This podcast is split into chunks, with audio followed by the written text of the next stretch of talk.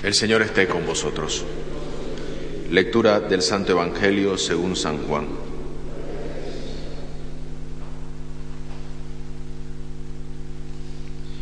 En aquel tiempo vio Jesús que se acercaba a Natanael y dijo de él, ahí, tiene, ahí tenéis a un israelita de verdad, en quien no hay engaño. Natanael le contesta, ¿de qué me conoces? Jesús le responde, antes de que Felipe te llamara, cuando estabas debajo de la higuera te vi. Natanael respondió, Rabí, tú eres el Hijo de Dios, tú eres el Rey de Israel. Jesús le contestó, por haberte dicho que te vi bajo la higuera, ¿crees? Has de ver cosas mayores. Y le añadió, yo os aseguro que veréis el cielo abierto y a los ángeles de Dios subir y bajar sobre el Hijo del Hombre. Palabra del Señor. Gloria a ti, Señor Jesús. Celebramos esta fiesta que nos propone la liturgia de la Iglesia a nosotros para nuestra meditación. Jesús lo dice porque te he dicho que te vi, me reconoces, pero verás mejores cosas. Verás a los ángeles de Dios subir y bajar sobre el, sobre el Hijo del Hombre y esta visión es la que tiene Jacob, ¿no? Jacob ve una escalera, ángeles bajaban y subían. Y esta era la gloria de Dios que se manifestaba en la visión que tenía Jacob. Porque en esto hay una comunicación divina entre Dios y los ángeles. Esa comunicación que también tiene que existir entre Dios y los hombres. Porque los hombres estamos llamados a tener y a querer encontrarnos siempre con Dios.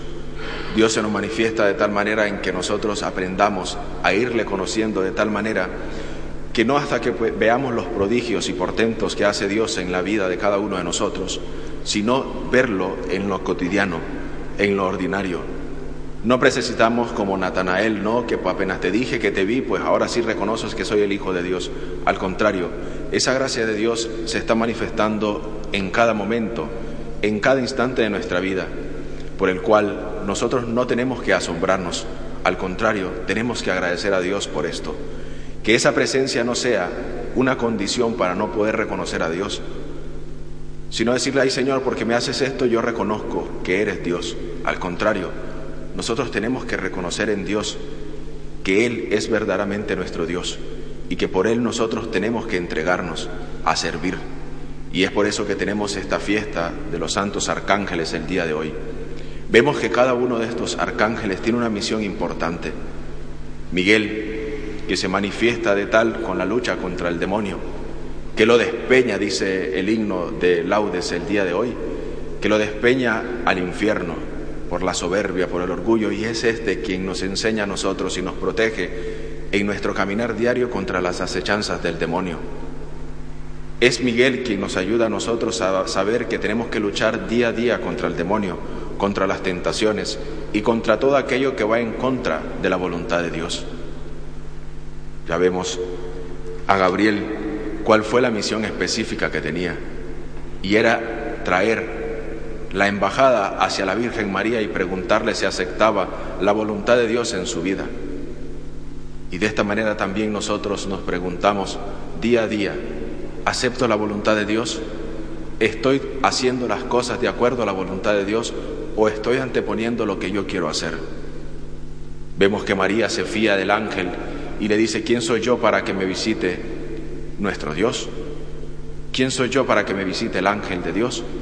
Y nosotros muchas veces nos quedamos en qué o cómo podemos responder al Señor y no nos fiamos totalmente de Él. No nos fiamos de Jesús, no nos fiamos de Dios en nuestra vida que actúa momento a momento y día a día. Vemos cómo también Rafael se presenta como aquel que cura, como aquel que acompaña, aquel que guía.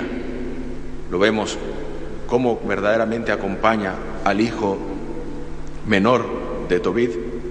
Y una vez que le acompaña, le aconseja y le guía por el camino y al final cura la ceguera de su padre Tobías. Entonces, vemos nosotros en estos tres arcángeles que la iglesia nos presenta una misión específica. un grado de orden por el cual también nosotros tenemos que aprender y afiarnos totalmente de Dios. El fiarnos totalmente de Dios significa que hacemos la voluntad de Dios, luchamos día a día contra nuestras tentaciones, nos convertimos en mensajeros de Dios y pedimos al Señor que nos acompañe en nuestro caminar. Eso es lo importante y eso es por lo cual nosotros tenemos que día a día luchar y pedir al Señor que no nos abandone, porque los ángeles estaban en presencia de Dios, los arcángeles están sirviendo al Señor en todo momento, pero ese servicio es en beneficio nuestro.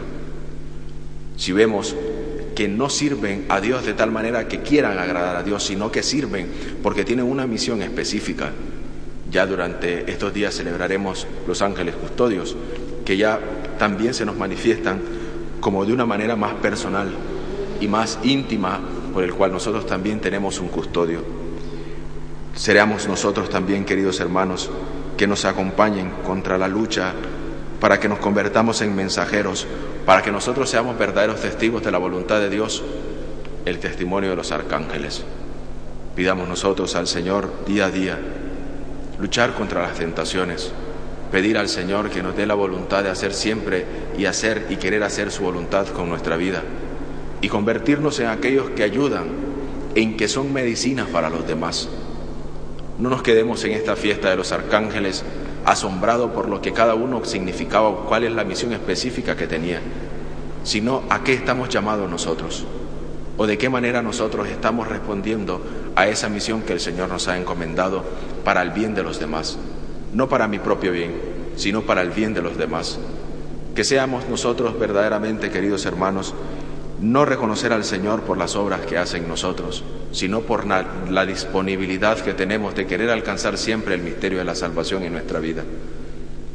Pidamos al Señor que siempre nos acompañe a través de esta compañía de los arcángeles, que nosotros nos convirtamos en Miguel para muchos hermanos, que nosotros nos convirtamos en Rafael para aquellos que están sufriendo, para aquellos que están pasando momentos difíciles, para que les acompañemos para que a través de nuestros consejos le, sanemos las heridas, para que le ayudemos a superar tal dificultad.